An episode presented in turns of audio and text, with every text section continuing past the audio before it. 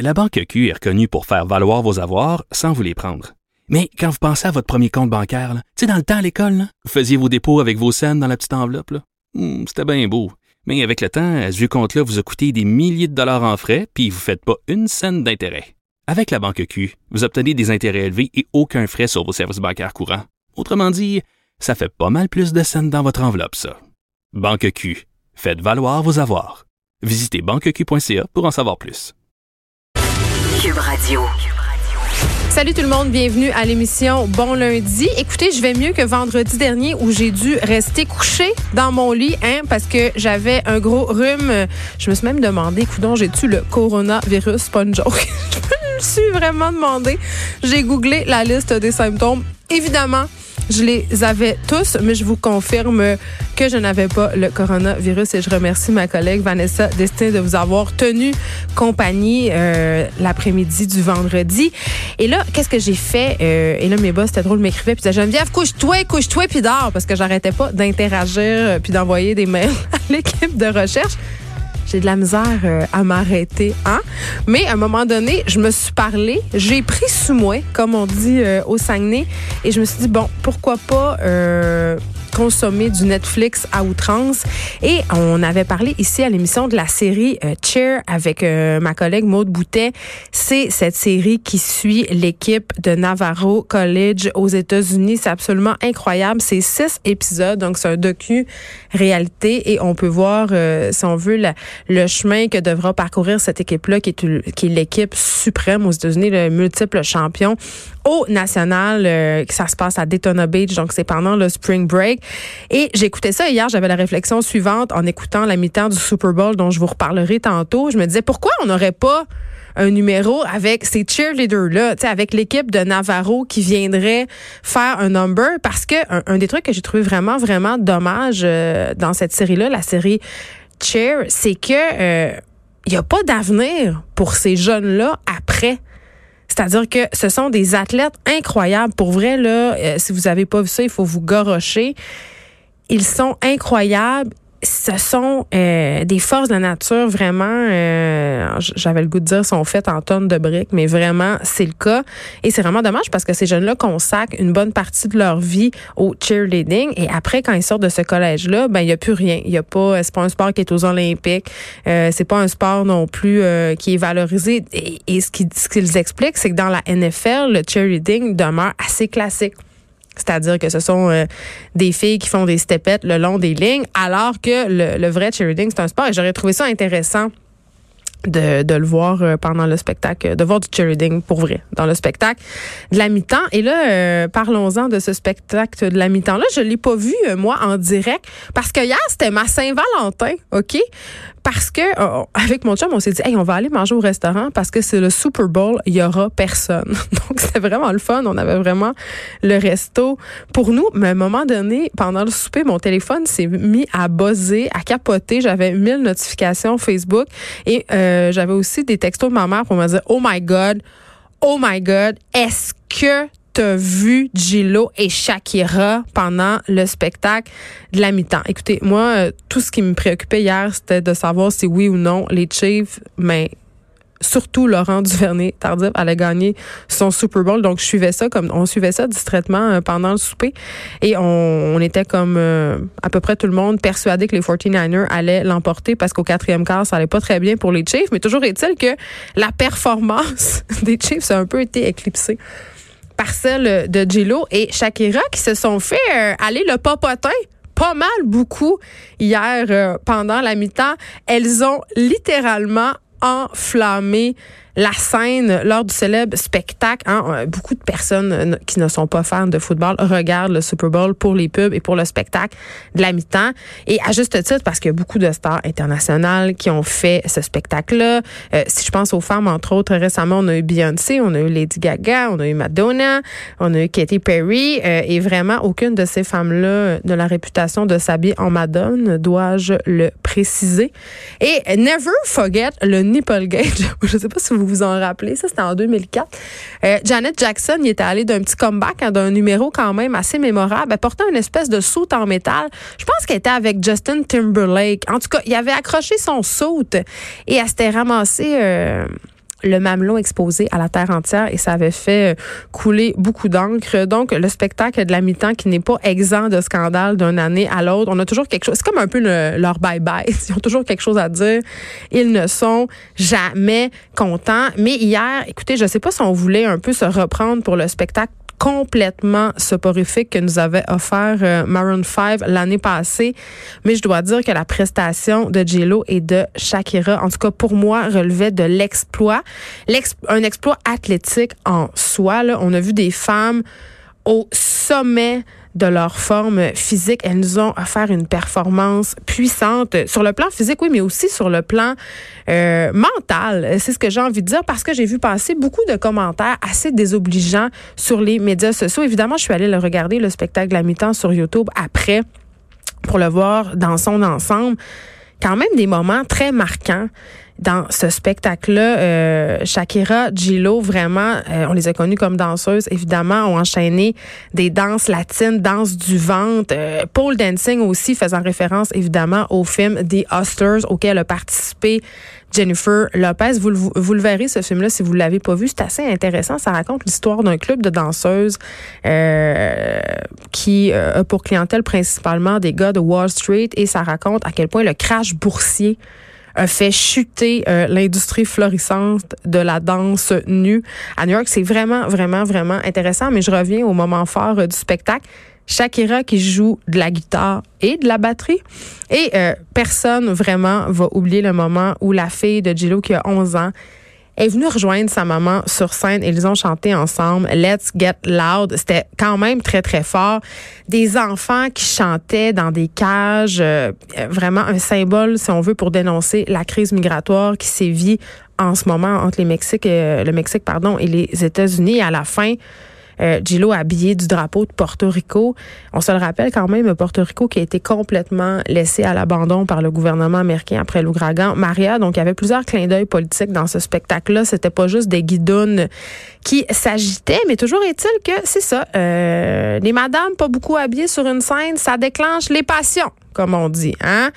Et euh, les costumes, les déhanchements, vraiment, euh, ont soulevé Lire et le probe des matantes et des mononcles de la bien-pensante. Et la bien-pensance, pardon. Et là, j'ai vu passer toutes sortes de commentaires. C'est pas féministe. Euh, beaucoup, beaucoup, beaucoup de commentaires sur l'hypersexualisation des jeunes filles.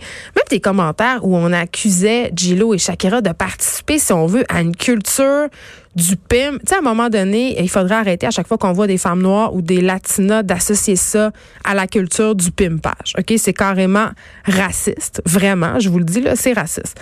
Et euh, le commentaire, mon préféré, voir qu'à 50 ans, tu tournes de même autour d'un poteau, ça pas de classe.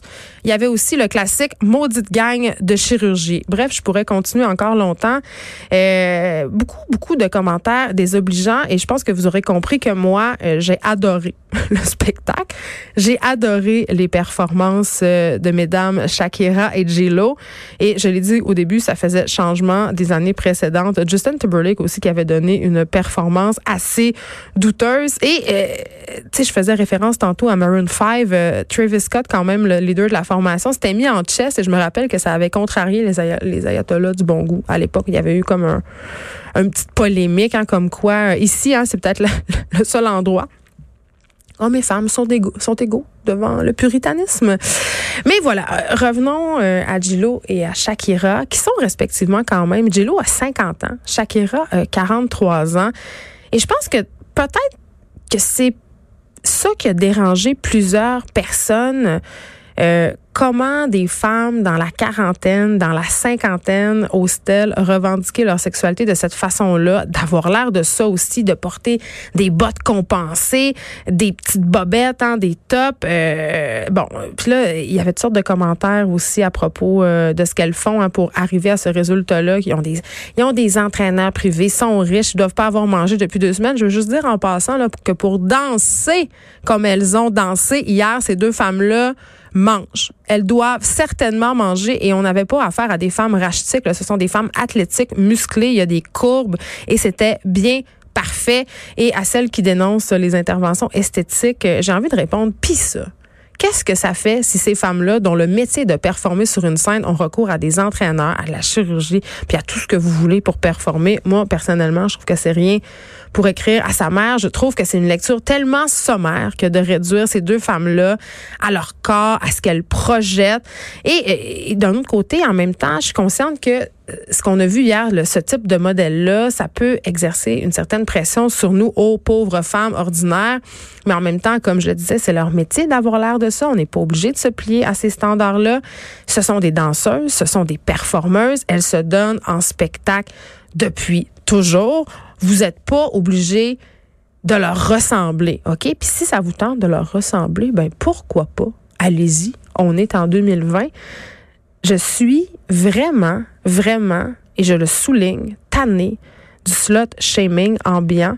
Vraiment, je suis tannée que dès qu'une femme s'habille sexy, fait des moves euh, qui évoquent la sexualité, on trouve que ça n'a pas de bon sens, que ça n'a pas de classe, que ça dévalorise la femme. Et je suis encore plus écœurée que passé un certain âge, les femmes euh, doivent euh, se couvrir, se faire euh, discrètes, avoir une coupe popcorn. Euh, donc, vraiment, est-ce qu'on peut laisser les femmes euh, être ce qu'elles veulent? Est-ce qu'on peut laisser euh, Shakira et Jennifer Lopez définir de nouveaux standards? On peut exister, on peut danser, on peut vivre. Après 50 ans, on peut revendiquer sa sexualité. Et je reviens vraiment sur ce point. ce sont des femmes qui viennent de la culture latina. Hier, elles ont saisi l'occasion de faire un statement culturel. Elles ont célébré leur héritage latina. Je vois pas ce qu'il y a de mal là-dedans. Euh, j'ai vraiment hâte qu'on se sorte là-dedans, cette espèce de dichotomie de vierge et de putain. Euh, et je veux juste dire que ça peut aussi être féministe de montrer de la peau.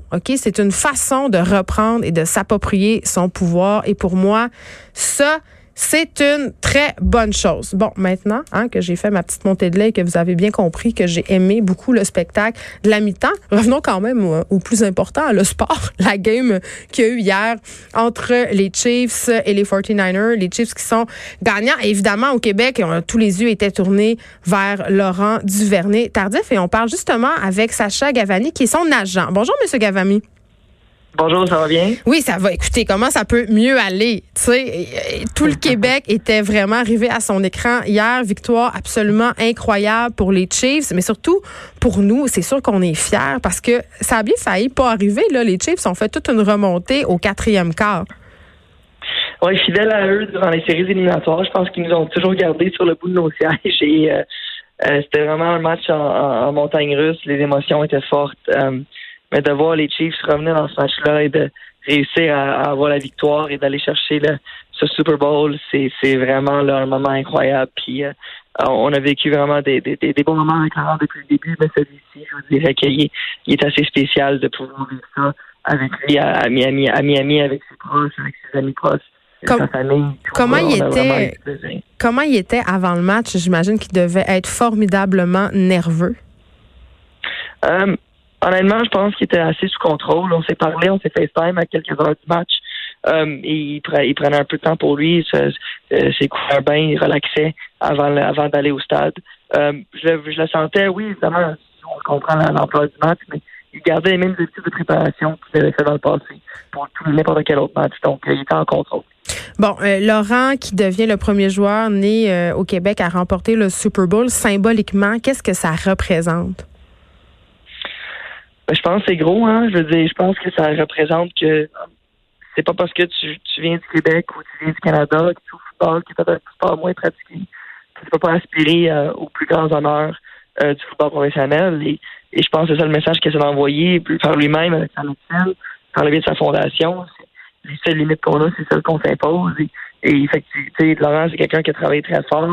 Euh, c'est pas arrivé du jour au lendemain. Il a fait tout un parcours dans l'espace de six ans et. Et, je pense que ça va juste montrer à quel point que euh, pour beaucoup, pour plusieurs, le Super Bowl, c'est probablement l'événement sportif le plus gros sur la planète. Mais que quelqu'un chez nous est capable d'aller, puis pas juste participer, mais d'être sur la ligne offensive partante. Donc, c'est super, c'est vraiment tout, tout, à son honneur. Bon, on sait que Laurent a un problème avec son genou. Qu'est-ce qu'il en est de ça?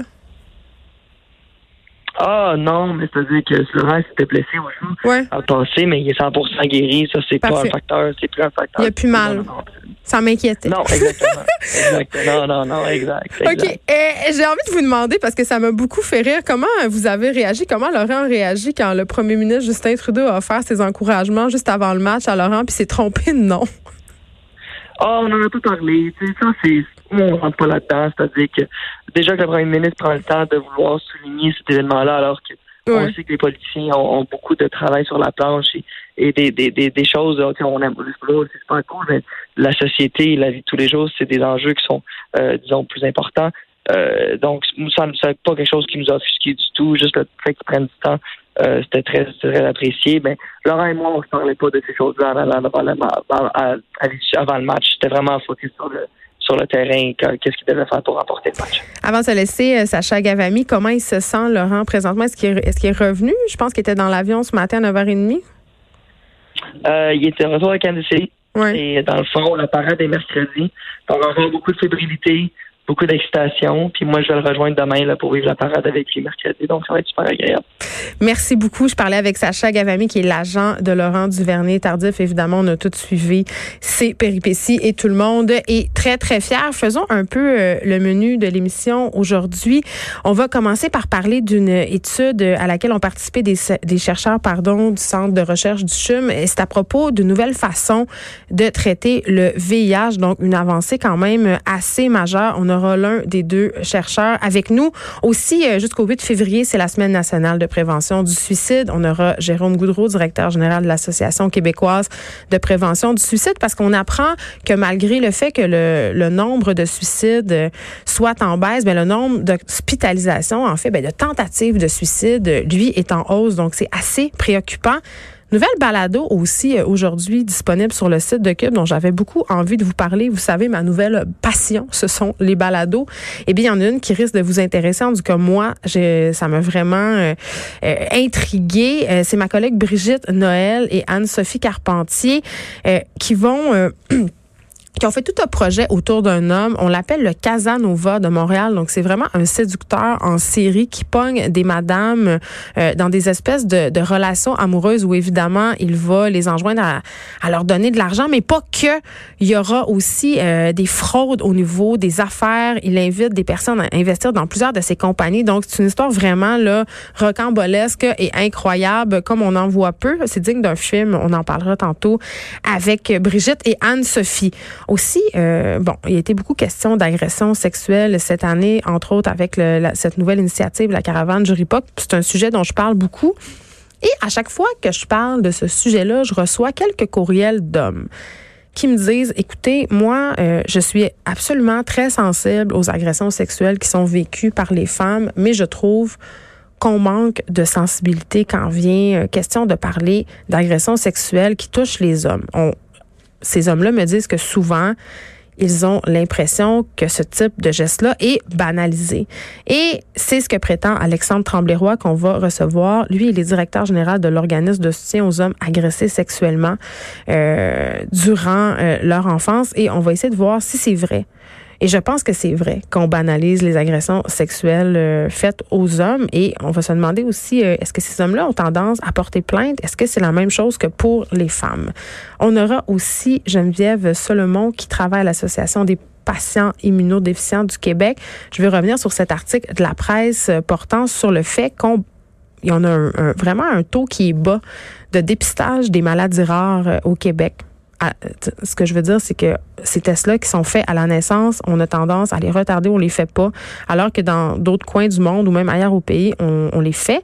Et si on les faisait, en tout cas, c'est ce que prétend Geneviève Solomon, on éviterait bien des coups à l'État, on éviterait aussi des drames comme des enfants qui sont sérieusement handicapés ou même des bébés qui meurent. Il y a eu un cas, entre autres, l'année dernière à Sherbrooke où carrément on a perdu un poupon alors qu'une une simple greffe de moelle osseuse, ben je dis simple, on s'entend que c'est pas simple, euh, il aurait pu être sauvé finalement par une greffe de moelle osseuse. On va parler aussi des milieux communautaires, plusieurs organismes qui sortent pour demander au gouvernement lors du dépôt de son budget en 2020 d'investir parce que, euh, vous le savez, on en parle souvent, ces organismes-là n'ont pas d'argent. Les gens qui travaillent là sont à bout de souffle, ils n'ont pas assez d'effectifs et ça, ça a des répercussions directes sur la population. Et évidemment, euh, impossible de ne pas parler des mésaventures de la famille Rémillard. Vous le savez, les frères Rémillard qui sont bien connus pour avoir été propriétaires de la chaîne V. Ils ont à partir avec le fisc. Le bureau d'enquête s'est penché là-dessus. On va en parler avec le journaliste Jean-François Cloutier. Et en clou du spectacle, on aura Émilie Ouellette qui va nous expliquer comment sauver le monde un geste à la fois. Et ça commence peut-être par dire bonjour aux gens.